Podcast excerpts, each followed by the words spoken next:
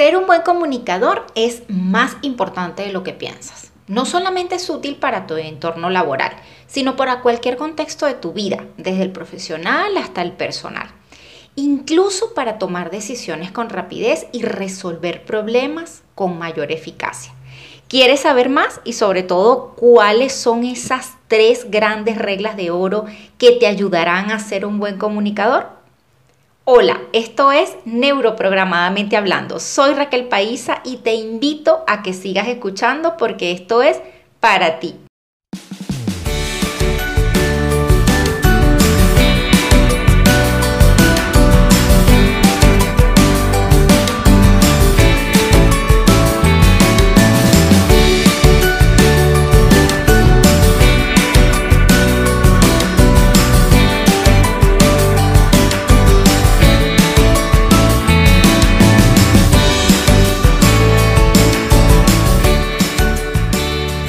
Pero, ¿qué te convierte en buen comunicador? ¿O qué habilidades debes desarrollar? Para comunicarte de manera efectiva, debemos darnos cuenta que todos somos diferentes en la forma en que percibimos el mundo y usar este conocimiento como guía para nuestra comunicación con los demás. Esto lo dijo Tony Robbins. Y por allí va la primera regla de la naturalidad de ser tú mismo. No tienes que fingir ser quien no eres ni imitar a nadie. Ser tú mismo resaltando cada una de tus virtudes y sin ocultar tus propios defectos.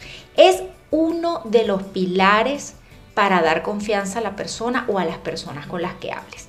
Sé espontáneo. ¿Confiarías en las palabras de alguien que te habla detrás de una máscara? No, ¿verdad? Algunas personas se expresan con precisión normalmente, por naturaleza, y hay otras que tienen un estilo de lenguaje más coloquial. En fin, lo importante es que reconozcas cuál es tu estilo natural y lo utilices sin ningún temor. Esto hará que te expreses y actúes con una atractiva naturalidad. Y esta es una gran regla de oro.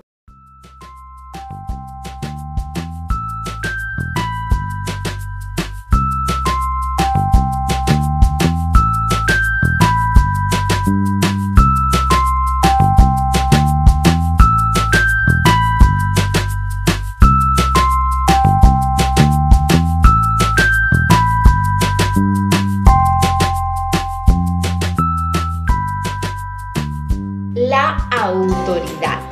La autoridad al hablar te la da el conocimiento o la experiencia del tema del que hablas. Así de sencillo. Porque sabes, porque tienes la experiencia o porque te has preparado. Si no sabes de lo que hablas, eso se nota y automáticamente pierdes la autoridad. Empieza la inseguridad, en fin, y algo muy importante, reconocer con humildad si hay algo que se escapa de tu entendimiento o que desconoces. Va a ser mucho mejor eso a que hagas ver ante los demás que sabes de todo y que sabes mucho. Y empiezas a improvisar o a inventar, ¿no? Como lo dicho, de lo que no lo sabe lo inventa. Bueno, eso no es lo más recomendable para cumplir con esta segunda regla de oro. Por ejemplo, eh, yo doy clase también a nivel técnico universitario y los alumnos aclaran sus dudas en mm, unos encuentros en vivo que tenemos. Y puede ocurrir que alguno de ellos me haga alguna pregunta y yo no tenga la respuesta en ese momento, bien sea porque no lo recuerde o porque propiamente no lo sepa. Yo no me las sé todas.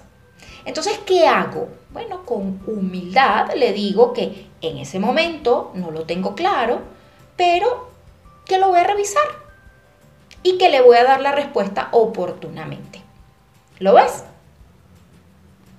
Y por último, la tercera regla de oro, ¿cuál será?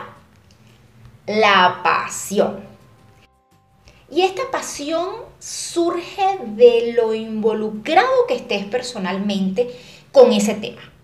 Puede ser mm, de, manera intelectual o de manera emocional, ¿no? Dependiendo de la temática y de las circunstancias.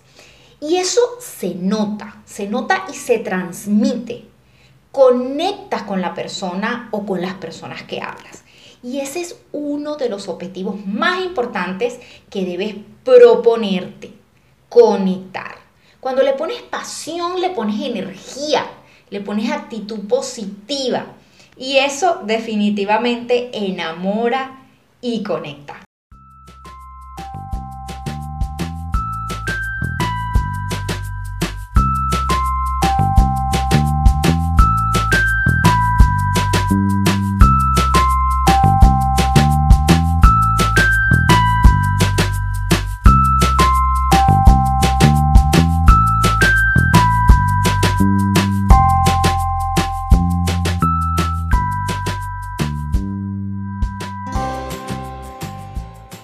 Recuerda practicar estas tres grandes reglas que te he compartido. Número uno, naturalidad. Número dos, autoridad. Y número tres, pasión.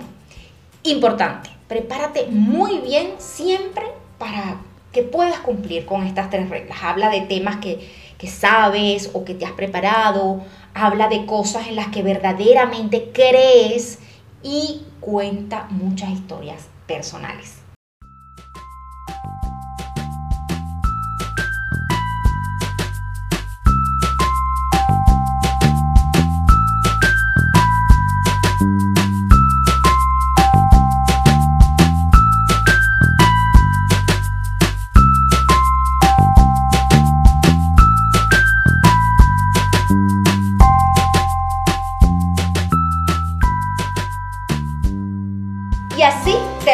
Por hoy en Neuroprogramadamente Hablando. Si te gustó este contenido, compártelo y suscríbete. Me encontrarás en las principales plataformas de escucha. También recuerda seguirme por mis redes sociales como Raquel Paisa.